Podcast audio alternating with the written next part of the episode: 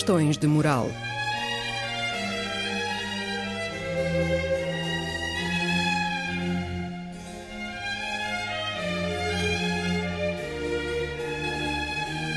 Escrito e apresentado por Joel Costa.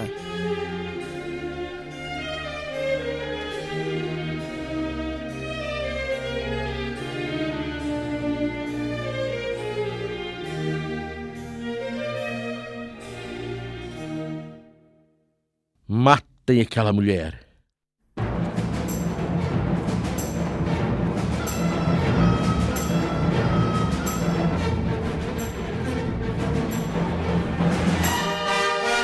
Naquele tempo ouviu Herodes, o tetrarca, a fama de Jesus e disse aos seus criados: Este é João Batista, ressuscitou dos mortos e por isso estas maravilhas operam nele. Herodes tinha prendido João por causa de Herodias, mulher do seu irmão Felipe, e porque João lhe dissera: Não te é lícito possuí-la, e querendo matá-lo, temia o povo porque o tinham como profeta.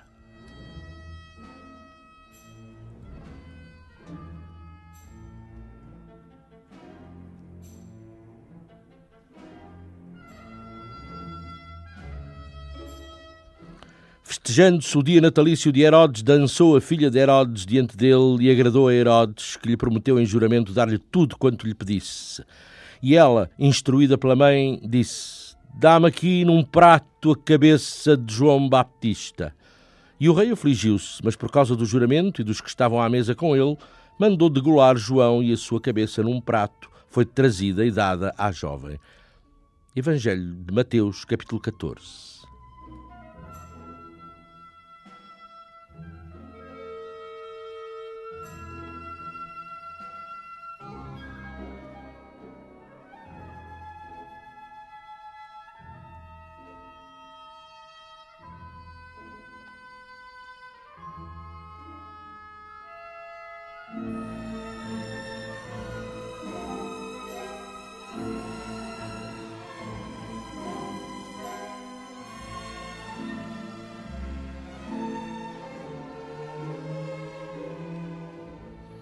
E chegando a ocasião favorável em que Herodes, no dia dos seus anos, dava uma ceia aos grandes e aos príncipes da Galileia, entrou a filha de Herodias e dançou e agradou a Herodes. Disse então o rei: Pede-me o que quiseres e eu te darei. E saindo ela, perguntou a sua mãe: Que pedirei?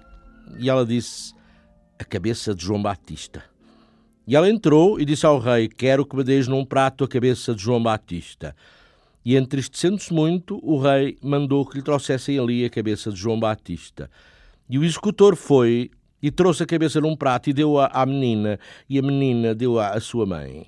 Evangelho de Marcos, capítulo 6.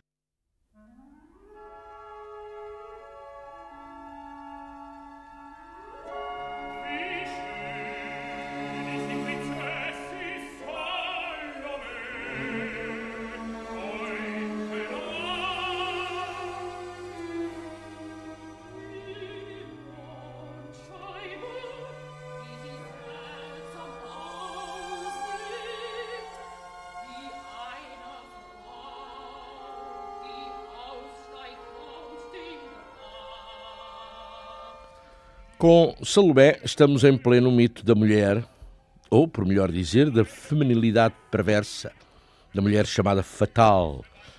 Um mito que vai influenciar, para não dizer incendiar, todos os meios de expressão artística, todas as formas de arte ocidental desde finais do século XIX.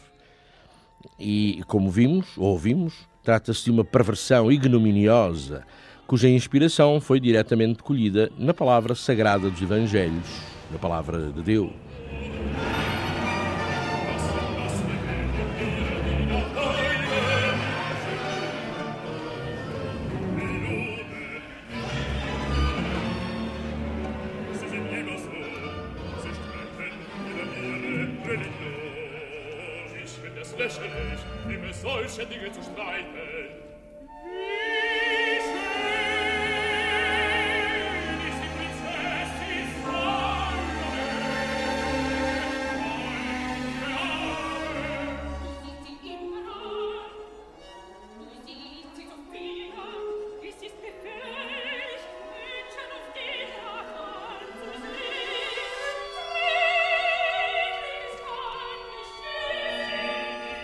O mito de Salomé e Herodias teve muitas e boas pernas para andar séculos fora.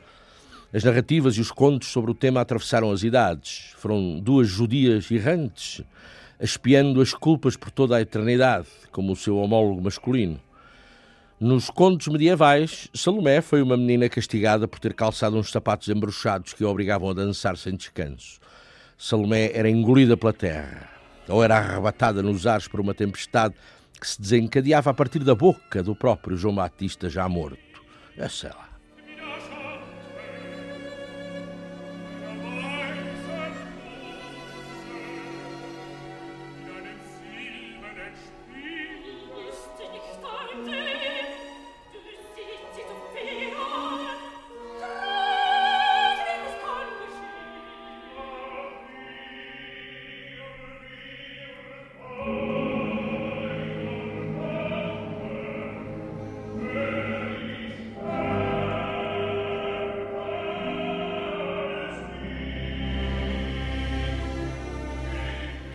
Mallarmé e Apollinaire desenvolveram a lenda da morte no gelo de Salomé. Salomé passava a ser uma patinadora no gelo condenada a patinar ou a dançar em patins sobre um lago gelado em que a superfície cedia e se partia ao peso do pecado da jovem, e sendo ela decapitada pelas lâminas de gelo em que se afogava, lâminas essas que se lhe reconstituíam em salva gelada em volta do pescoço. Simbolismo óbvio da bandeja onde ela reclamara a cabeça do profeta.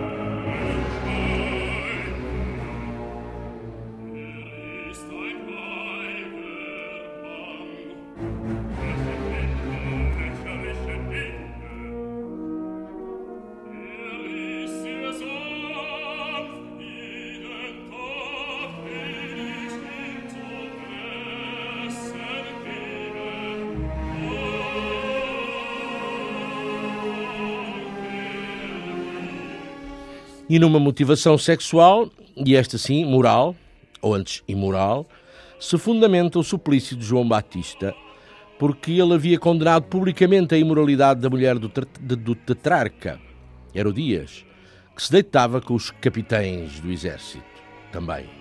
Mas no caso, sendo casada, por se ter amancebado com o irmão do marido.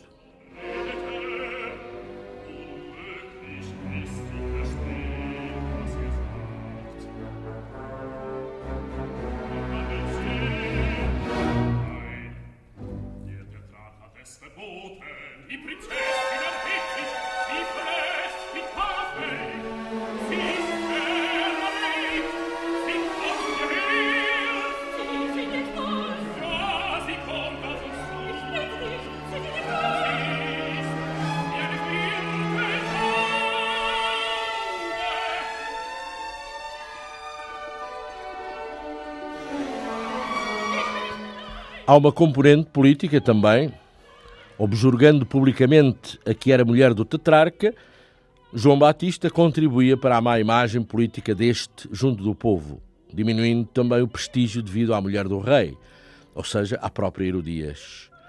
E o tetrarca Herodes estava muito interessado na pessoa de João Batista e ouvia-o. Tinha-o em cativeiro, verdade, mas não queria que o maltratassem, porque era muita a fama de santo que corria dele entre o povo.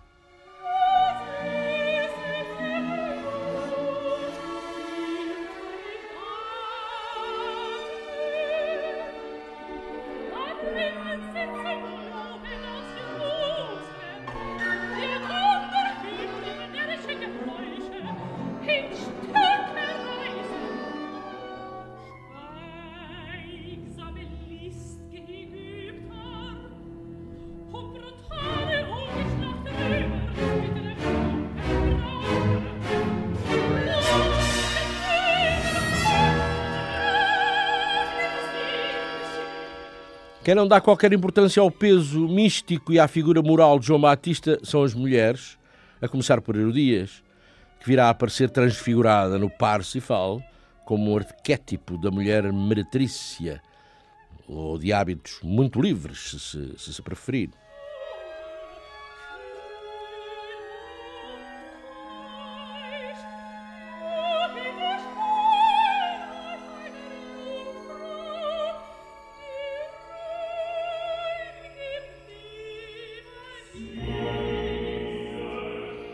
Herodias só pensa em calar para sempre a voz incômoda do profeta.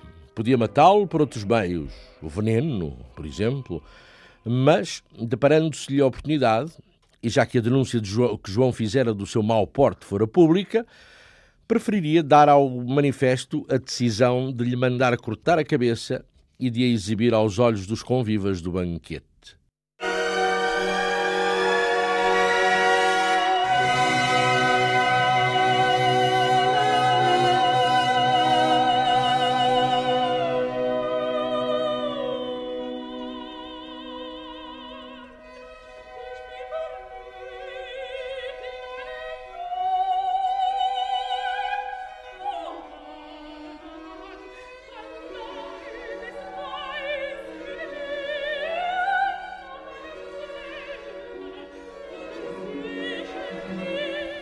Herodias ou, ou esteve na origem ou foi associada pela literatura a Lady Macbeth, a Agripina, a Messalina, a Helena de Troia, a Semiramis, a Cleópatra, a Perséfone, a Judite, a Dalila, a Medeia, mulheres históricas, mulheres míticas, mulheres perigosas.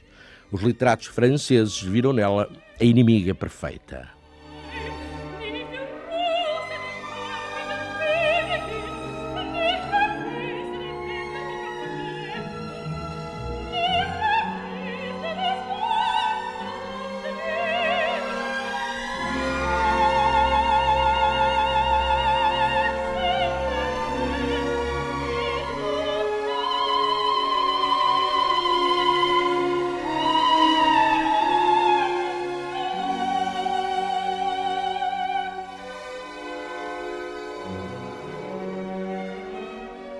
Era uma personagem de tragédia, falo de Herodias. Mulher ambiciosa, deixou, deixou o marido, tipo, tipo apagado, e atracou-se ao cunhado que lhe prometia mais a ambição social. Ia conseguindo o que queria e não faltava mais nada que um desgraçado qualquer, um mal vestido, um miserável esfarrapado e meio tonto, a quem chamavam profeta e santo, lhe viesse estragar os planos de vida.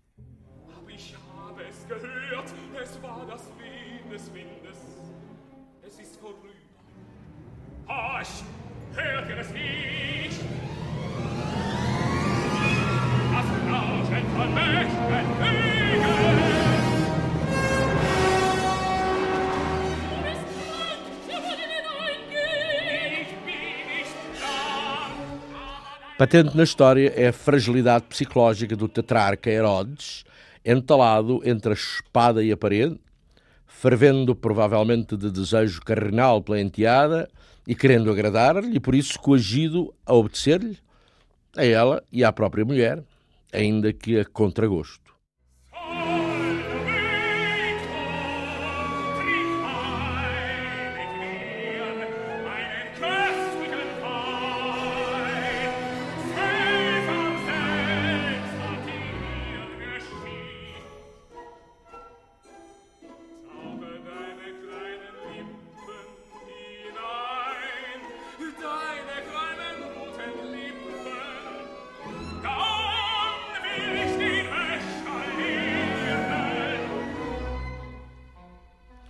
Mas era muito plausível que, naquela fase do banquete, Herodes, velho libidinoso, já estivesse com um ou dois grãos na asa e sem fazer muita ideia do que estava a prometer à enteada, a virgem perversa e sedutora que lhe contendia com os restos de líbido.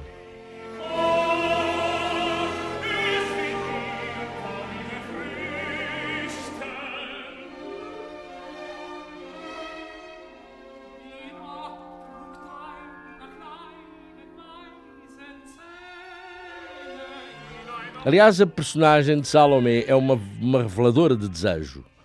O desejo do outro e o seu próprio desejo. Abre os olhos ao mundo para uma sensualidade ativa e ameaçadora, fatal. E antes que esse mundo fosse cristianizado e banisse das suas categorias morais, justamente isso, a sensualidade.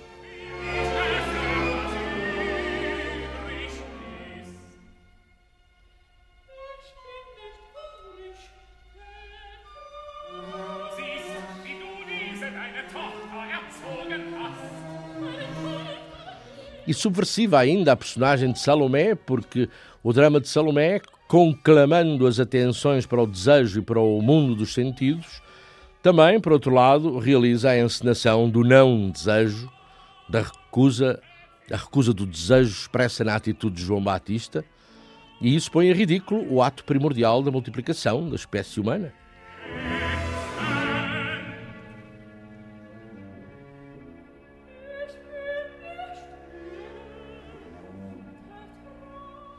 A pobre da Salomé não tinha saída moral que lhe valesse.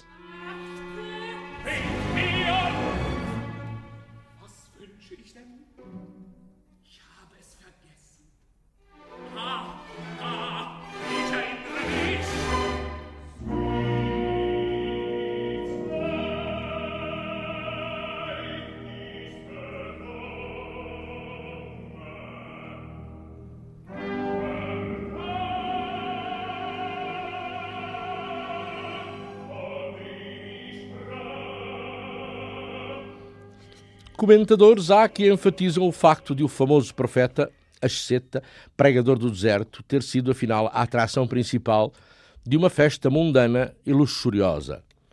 Aconteceu, pela versão dos historiadores, no ano de 29, em Macaronte, uma pequena cidade sobre o Mar Morto.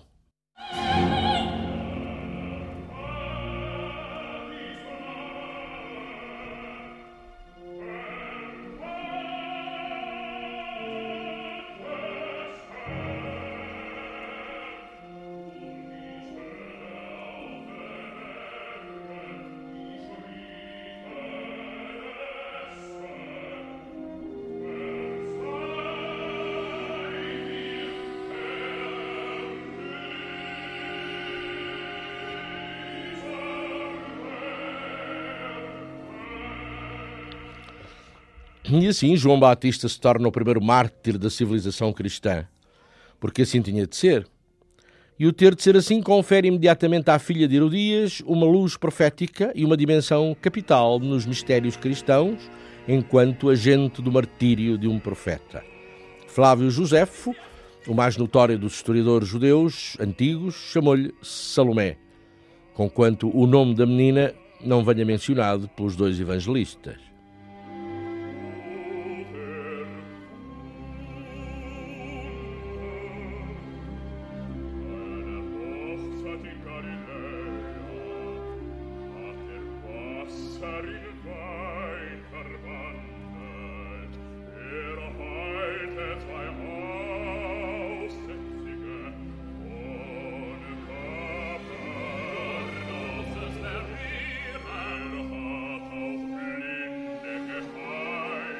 Flávio Josefo esclarece ainda que esta Salomé, filha de Herodias, casaria com um tio, enviuvaria dele e casaria segunda vez com o rei da pequena Arménia, Aristóbulo III.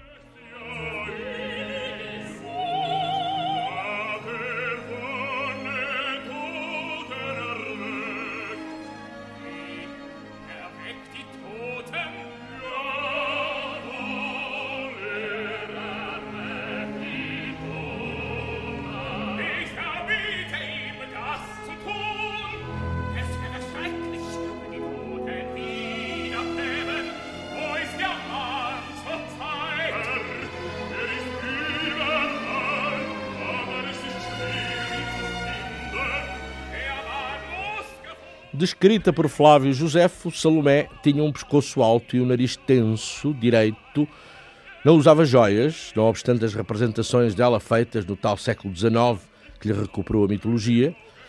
E então a verdadeira imagem de Salomé seria a das aguarelas de Gustave Moreau, ou seria antes delas de Tiziano ou de Munch. Em qualquer dos casos estava ali a beleza feminina que atrai e intimida, sempre assim citada pelos literatos, Balzac, Mallarmé, Stendhal, Bourget, Proust,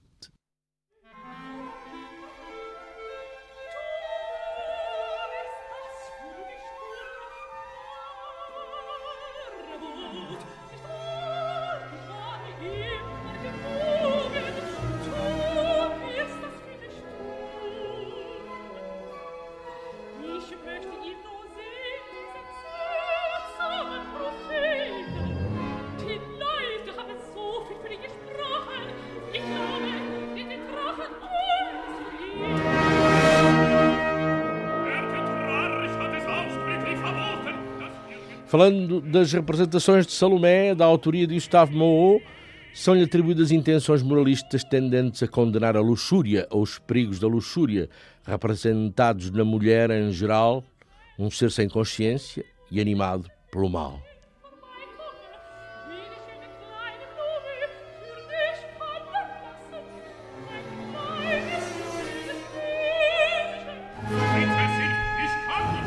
Mas que mal teriam feito as mulheres a estes literatos moralistas?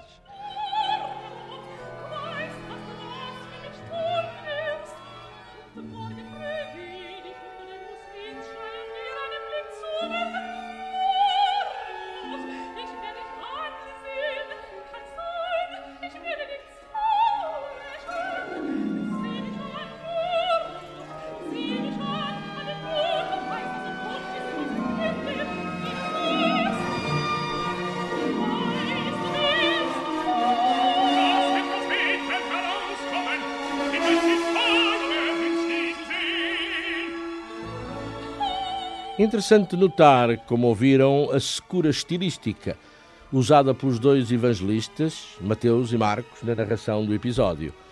Nenhum juízo, nenhuma moral se desprende do texto. Um relato jornalístico da morte do último dos profetas bíblicos, do homem visto como um santo que nas águas do Rio Jordão tinha batizado o próprio Jesus Cristo.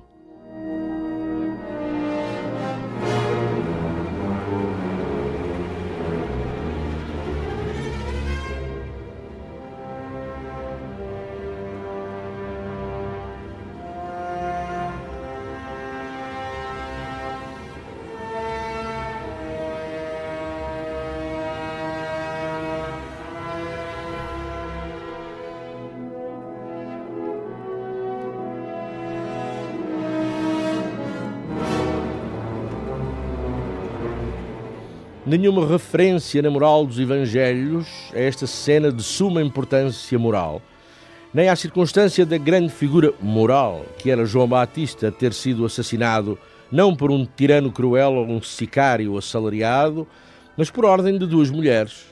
Entre todos os prazeres carnais da comida, da bebida e da dança licenciosa, ele, ele, o asceta que corria ao deserto a pregar e se nutria de gafanhotos e mel silvestre,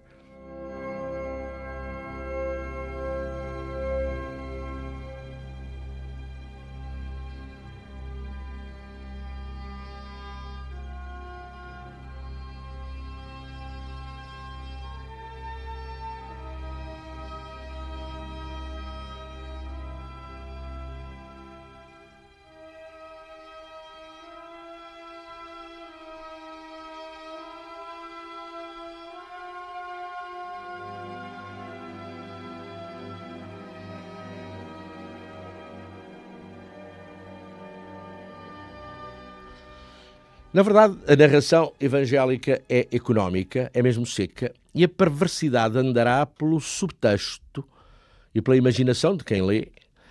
Mas foi para acentuar os perigos espirituais da lascívia e do deboche, a inspirar horrores pela, pela mulher que dança, que os doutores da Igreja, que eu continuo a achar que são os grandes publicitários do cristianismo, vão retocar as securas narrativas originais dos Evangelhos com os elementos de vassos que lá não constam.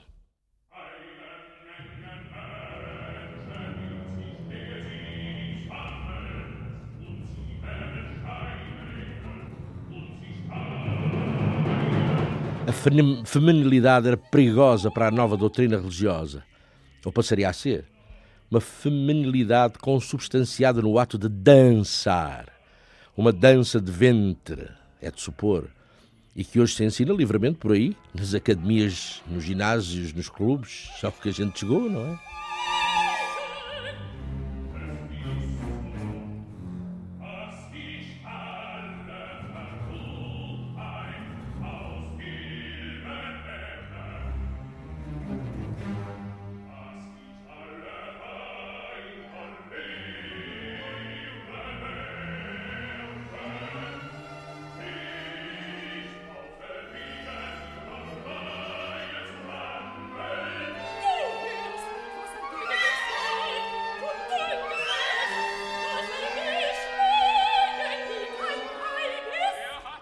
Descreve Santo Ambrósio que a dança de Salomé lhe descobria partes do corpo que os costumes mandavam que se encobrissem. E outro doutor da igreja, já não, já não sei qual, pormenoriza que Salomé, na sua dança para Herodes, sacudia os cabelos e balançava as ancas. E são comparadas, ela e a mãe, Herodias, a fêmeas de tigre, com sede de sangue, porque queriam comer a cabeça de João Batista e beber-lhe o sangue.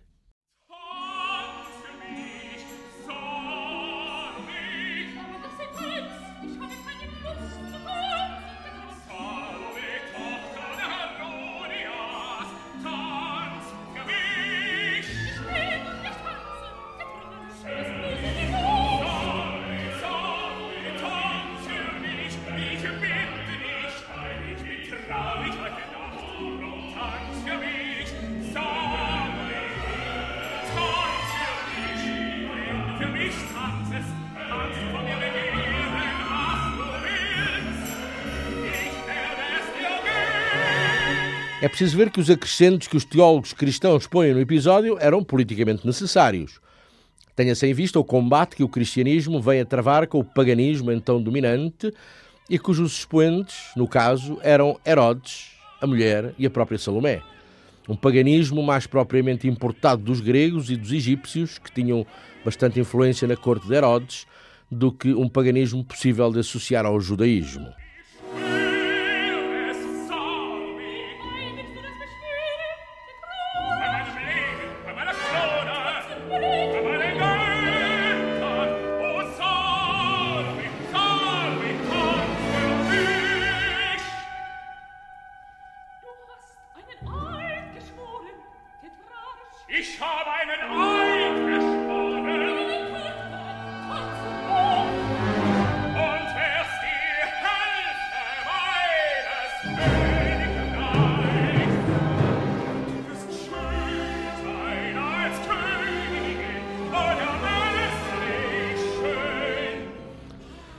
Padres, os doutores da Igreja e os concílios cristãos condenaram a dança de Salomé e, bem assim, o papel dela na perigosa sedução feminina. Os censores de fim do século XIX não lhes ficaram atrás e alargaram à colação de Salomé o campo das reprovações e das indignidades à chamada mulher fatal, que em 1890 continuava, dá a ideia, a fazer estragos nos corações masculinos e a provocar ondas de repúdio.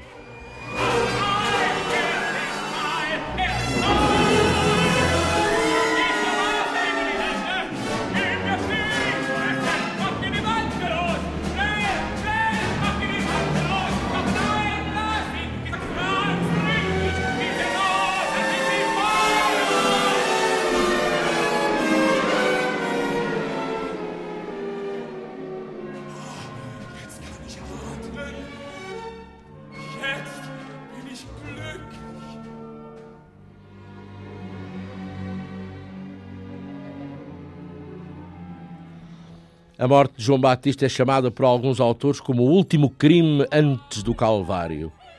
É o ápice do mal, mal pré-cristão figurado na pessoa de duas mulheres, logo por azar. A morte de João Batista é a aurora do cristianismo.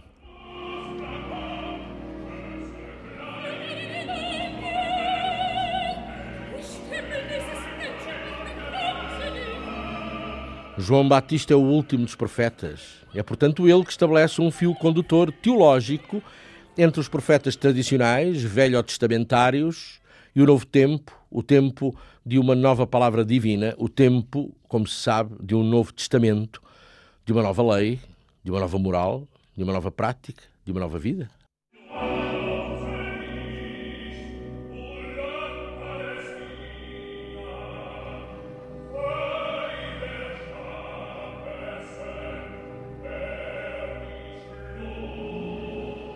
E não sei se profeticamente também, ou correspondendo a um desígnio do alto, são duas mulheres, os fatores do drama místico, os pivôs da ação que inaugura a nova era na história do homem.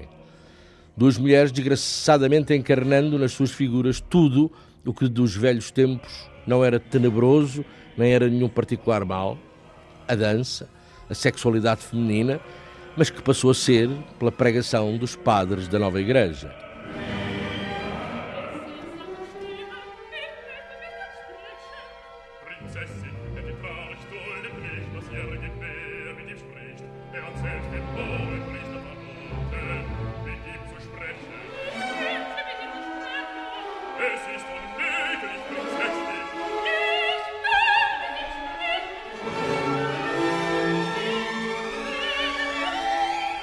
Voz de João Batista que ressoa na cisterna onde Flaubert e Oscar Wilde o puseram e onde está acorrentado não é a voz da liberdade contra o tirano Herodes. É a voz de uma moral mais restritiva do que aquela que vigorava no reino. É a voz da castidade masculina. Voz da nova moral, do advento revolucionário e purificador dos costumes, que por enquanto não se sabia bem o que fosse, mas que era temido por muitos.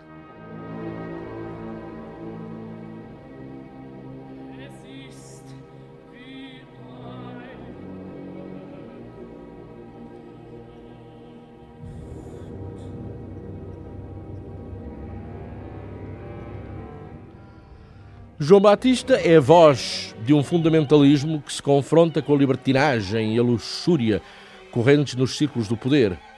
Ouvem-no como se ouvissem a voz da própria consciência, ou mesmo a voz de Deus. Os olhos dele desferem relâmpagos. Tem nele alguma coisa de bárbaro, ou alguma coisa de yogi hindu. Na sua vida de Jesus, Renan escreveu que o Batista era um homem invulgar, um gigante das origens cristãs a figura trágica que se sacrifica à religião nova, a do amor, a de Cristo.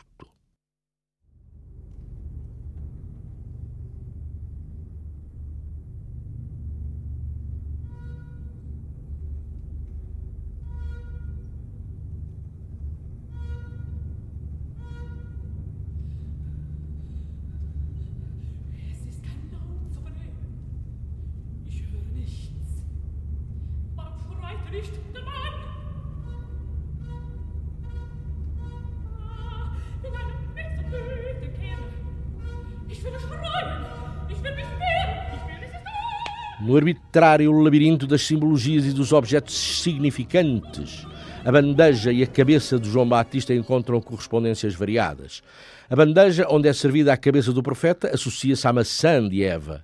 Se Salomé beija a cabeça, Eva ah, morde a maçã.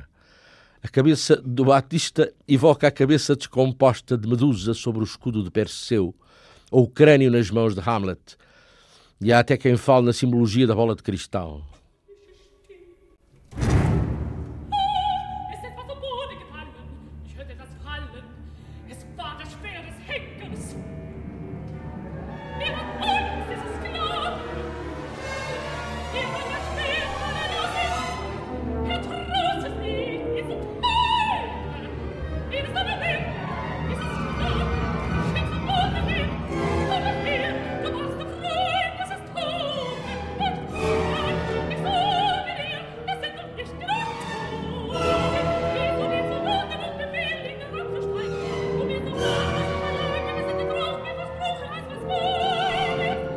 mas há a simbólica mais direta estabelecida entre a cabeça do João Batista e a cabeça de Jesus Cristo. Eles eram primos, segundo reza a tradição, ou pelo menos aparentados. Mas também se falou da cabeça do gigante Golias nas mãos do pequeno Davi.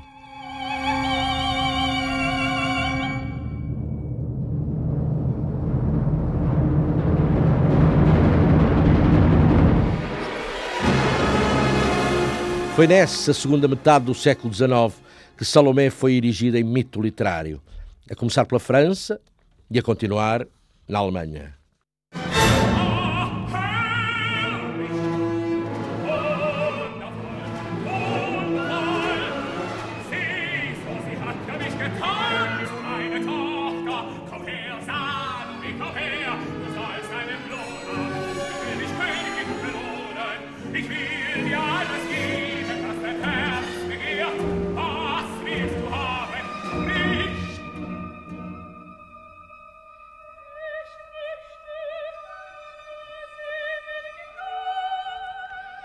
Então ela começou a dançar e durante a dança fazia espargatas que mostravam as suas partes pudendas armadas da mais terrível mandíbula que se possa imaginar, que se abria e fechava.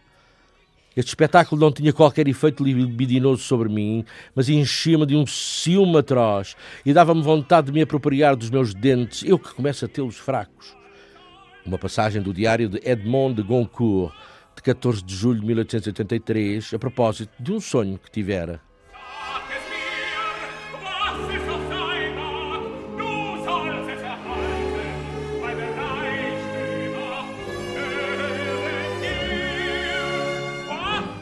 Não por acaso, talvez Oscar Wilde escreve a sua Salomé em francês.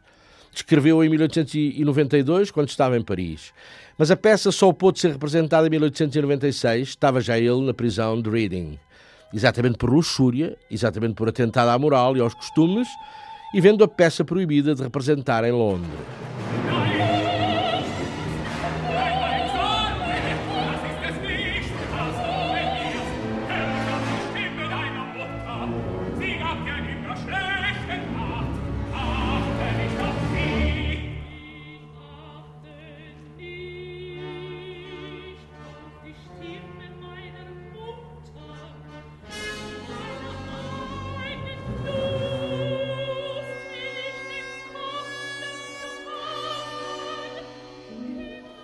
Wilde caracterizava a sua obra como uma tragédia, ou um poema, ou, mais longe, como uma peça musical em si mesma, só que feita de palavras. Uma peça de música repetitiva e lancinante, semelhante a uma sessão de hipnose. As sessões de hipnose do professor Charcot na Salpêtrière, com as grandes histéricas, estavam então em grande moda.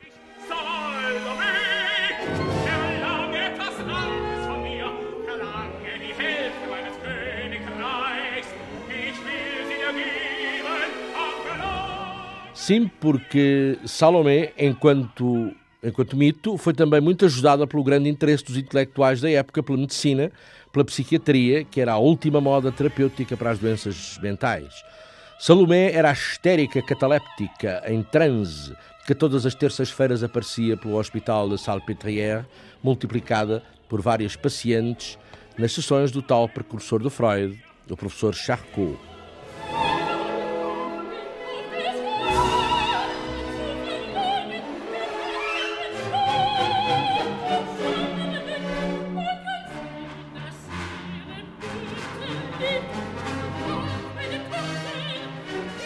E Oscar Wilde completa, digamos assim, o mito ao acrescentar-lhe o que nem pouco mais ou menos estava escrito nos Evangelhos, a necrofilia da virginal princesa da Judeia, o beijo lúbrico que Salomé pretende aplicar à cabeça morta daquele homem santo. Era esse, é esse o ponto cardeal da peça de Oscar Wilde. Isso e a conhecidíssima dança dos sete véus.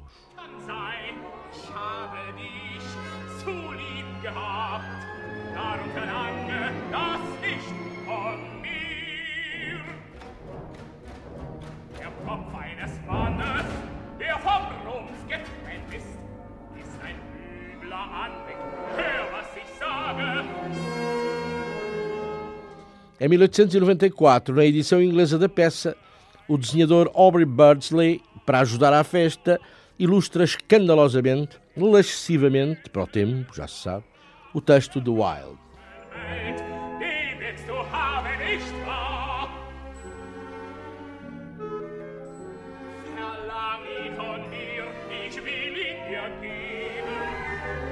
Condenado, Oscar Wilde, em 1895, O texto de Salomé serviu para provar em tribunal a imoralidade do autor. Estava lá tudo: sodomia, ninfomania, histeria.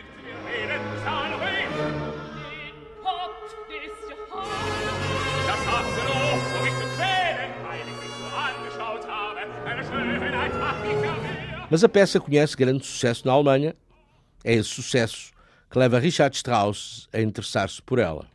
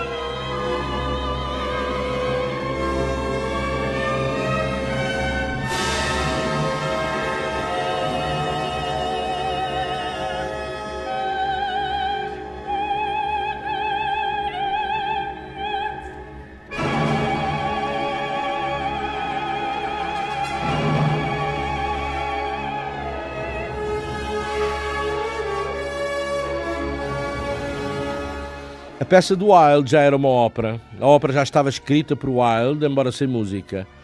E Strauss, no libreto, respeitou até onde pôde, intacto, o texto de Oscar Wilde.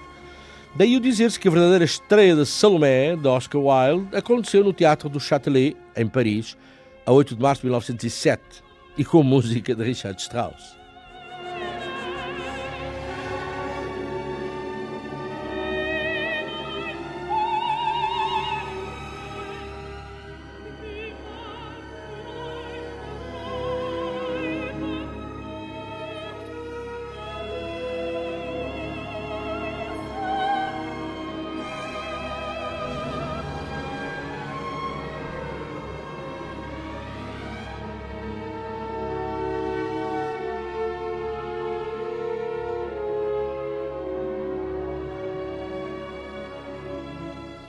Peça teatral e obra musical contadas em um único ato. Caso excepcional, perturbador. A ação a desenvolver-se com uma velocidade que incomoda os espectadores. Velocidade e brutalidade. Algo de novo. Strauss recusa a ironia de Wilde e segue pelo caminho da seriedade, intensificando pela música a explosão das paixões até ao paroxismo.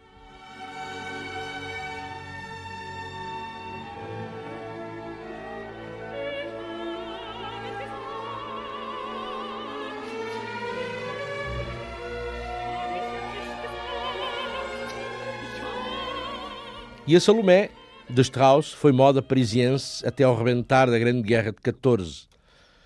E pode dizer-se que a última manifestação artística foi ela, a última manifestação artística importante inspirada no mito de Salomé.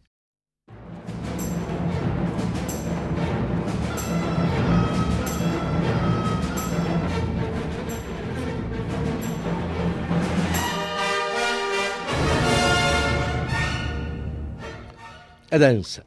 Sem dança não havia Salomé. Nada daquilo teria acontecido. Está nos Evangelhos, a dança, sim. É dado, dado capital na reprovação dos padres da Igreja ou na censura dos moralistas oitocentistas. É um motivo dramatúrgico a partir do qual, quer na vida alegadamente real da narrativa bíblica, quer nas ficções organizadas a partir dela, o problema se desbobina e todo o drama explode. Sem dança não haveria Salomé, não haveria crise.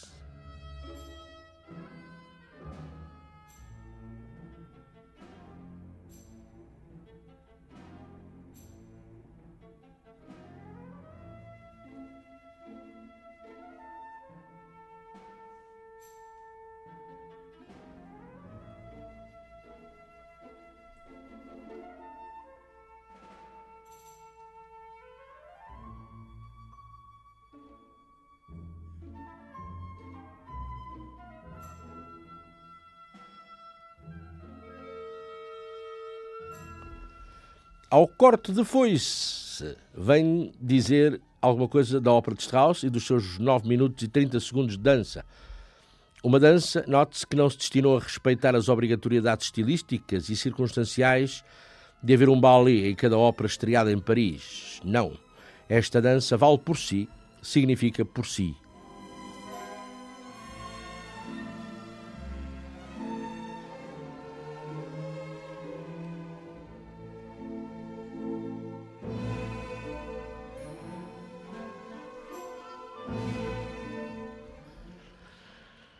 E a Strauss, como eventualmente aos encenadores, os desse tempo e os de hoje, colocou-se a questão: quem dança? A cantora que faz o papel principal ou a atriz? Posto que a dança de Salomé não foi inventada pelo músico, Strauss, já constava da didascália da peça do Wilde.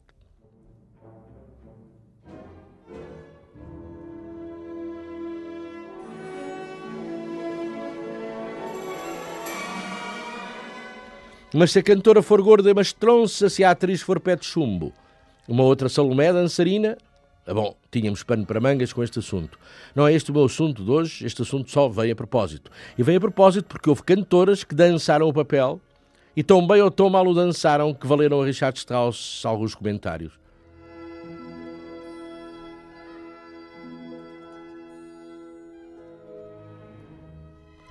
Algumas bailarinas exóticas de cabaré se permitiram, fazendo movimentos de serpente e executando piruetas com a cabeça de O'Canahan, João Batista, ultrapassaram em muitos limites da decência e do bom gosto. Escreveu Strauss. E escreveu mais. Quem já foi ao Oriente e pôde observar o pudor das mulheres compreenderá que o papel de Salomé, jovem casta e princesa oriental, não pode ser representado senão por atitudes simples, atitudes simples e, e distintas.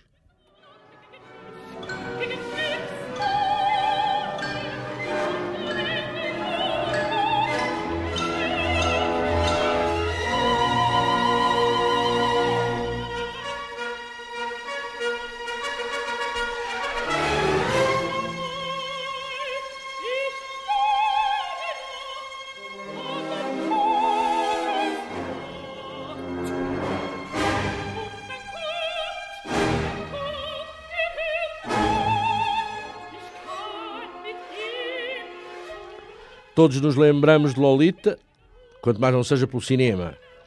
A mulher criança que enlouquece de desejo um intelectual maduro e que funciona como, não sei se a primeira, mas pelo menos a mais elaborada e importante obra literária sobre a pedofilia. As semelhanças entre o caso de Lolita e de Salomé são flagrantes. E tenho quase certeza de que uma, Lolita, nasceu da outra, Salomé, e de que Nabokov, ao escrever Lolita, pensou em Salomé.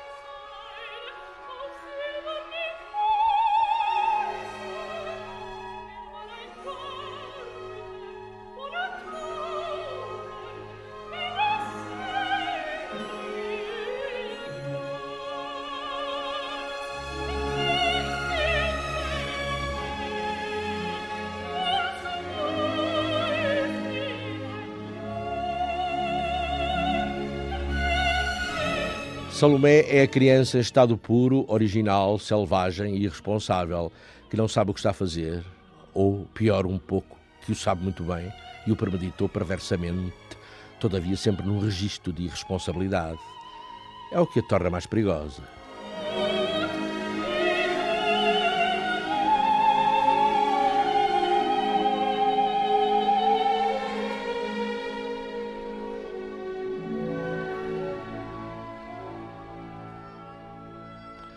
Salomé, mulher criança, mulher virgem, ensinará à história que a virgindade não é, ou pode não ser, aquele fator positivo e ternurento, aquele mito consagrado que se pensava.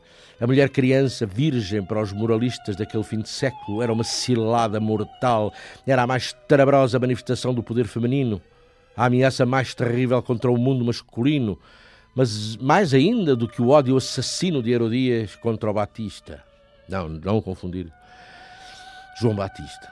Acresce a tudo a ambígua vaga de antissemitismo que varria o século XIX francês. Salomé era judia. Despertava no seu eroto-exotismo tanto o desejo imperioso da carne como a repulsa e o medo.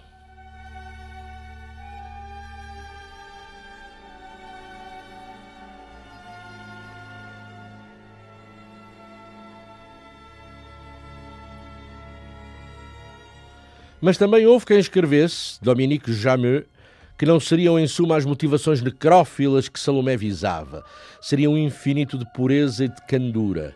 Salomé teria de João Batista a imagem mental de um fantasma de branco. O vocabulário dos autores do drama, peça teatral e a ópera, é que lhes denunciava a predileção por palavras que convocavam o frio, o estático, o lunar, o brilho da prata, o casto, o puro, o constrangido.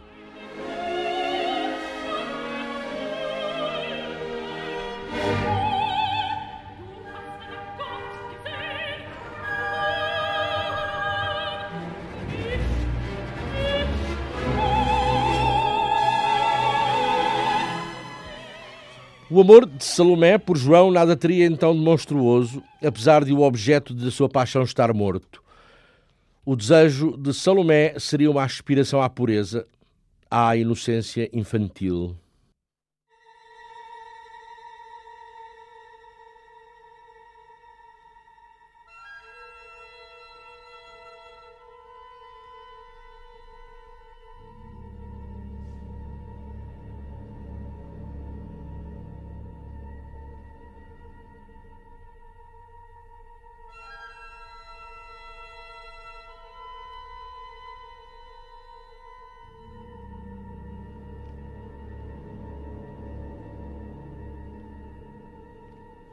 Salomé diz a João Batista: Tu eras belo. Nada havia no mundo tão branco como o teu corpo. Nada havia no mundo tão negro como os teus cabelos. Nada havia no mundo tão vermelho como a tua boca. Eu amo-te, João.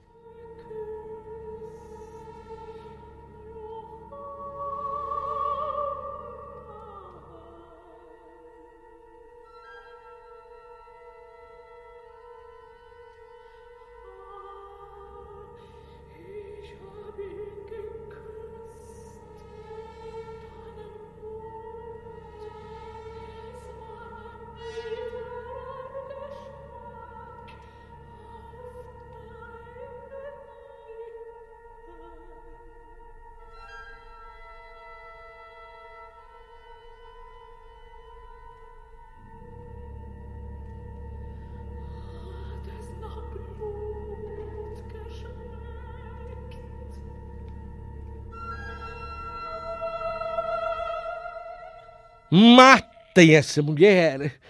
gritou Herodes na peça de Wilde e depois na ópera de Strauss. E dizia a indicação da peça: Os soldados lançam-se e esmagam sob os seus escudos Salomé, filha de Herodias e princesa da Judeia.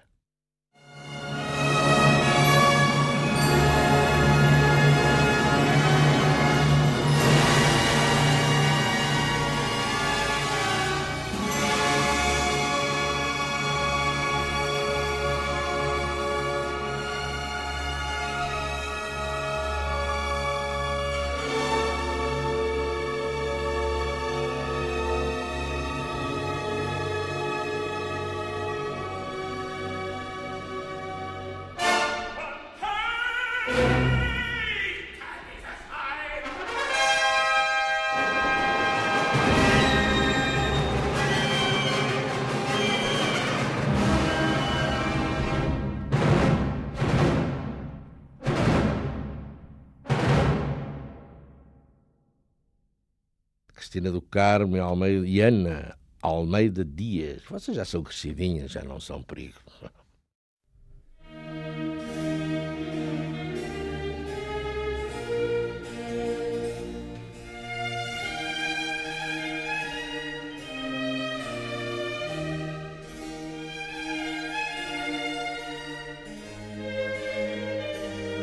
Questões de moral.